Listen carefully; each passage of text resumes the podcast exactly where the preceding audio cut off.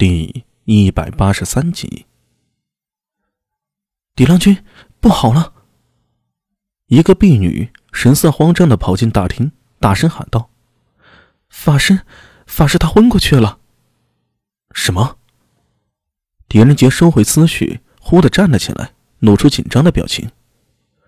法师，他昏倒了，在哪呢？就在后院花园中。快带我过去。去找你家主人，请他帮忙。是。婢女跑出大厅，找王静直去了。狄仁杰则一路小跑似的来到后院里，就见几个家仆正紧张着围着昏迷在地的明空。法师，法师！狄仁杰来到明空身边，蹲了下来，为他号脉，脉象很平稳，似乎没有什么大碍。他又查看了明空的身体，似乎也没什么问题。可是他双眸紧闭，牙关紧咬，那张俊美的娇叶通红，伸手抱过明空。狄仁杰大步流星的，怀远，怀远。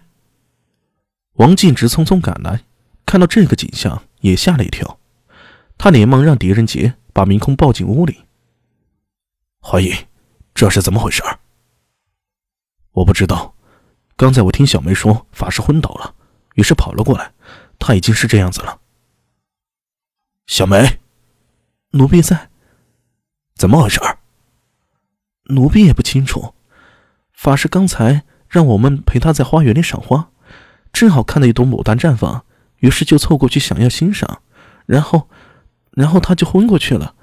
奴婢见状，就立刻跑去找狄浪君还有主人您呢。牡丹，王静之疑呢，转身往外走。怀远，你去哪里？华姨，你留在这里照顾法师，我去花园看看。我，华姨，你天生谢质之体，有神阳法官护身，邪不侵的。我这里很安全，非五品以上诡异进来，有死无生，所以你不必担心。我先去查看情况，回来再和你细说。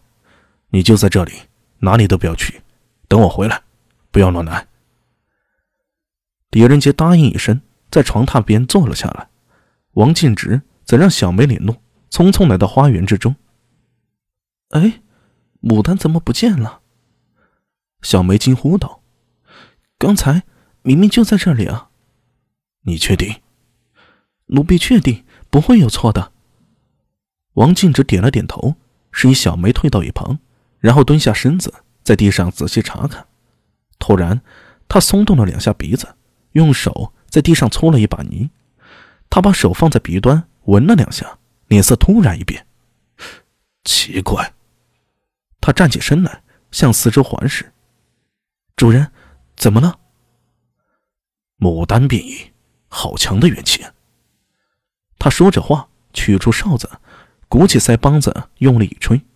刹那间，花园里传来窸窸窣窣的声响，一只只黑色的甲壳虫。从地里花丛中跑了出来，去给我找出来！王静这一声沉喝，甲壳虫哗啦啦如退潮一样散去。小妹站在一旁，对这诡异的一幕似乎早已习惯了，没有任何惊讶之色。主人，是元气变异吗？嗯，王静只点了点头，把手在衣服上擦了擦。主人，你怎么又……抱歉，抱歉。老毛病怎么也改不过来了。